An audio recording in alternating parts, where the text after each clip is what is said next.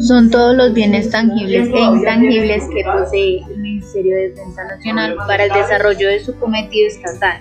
Se, se, mejorará y controlará de acuerdo a su naturaleza y en concordancia con las respectivas cuentas establecidas en el régimen de contabilidad pública. Existen bienes tangibles e intangibles.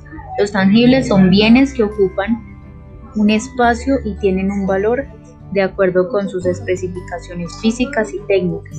Los intangibles son aquellos que no tienen forma física pero tienen un valor a causa de los derechos o privilegios que confiere el Ministerio de Defensa.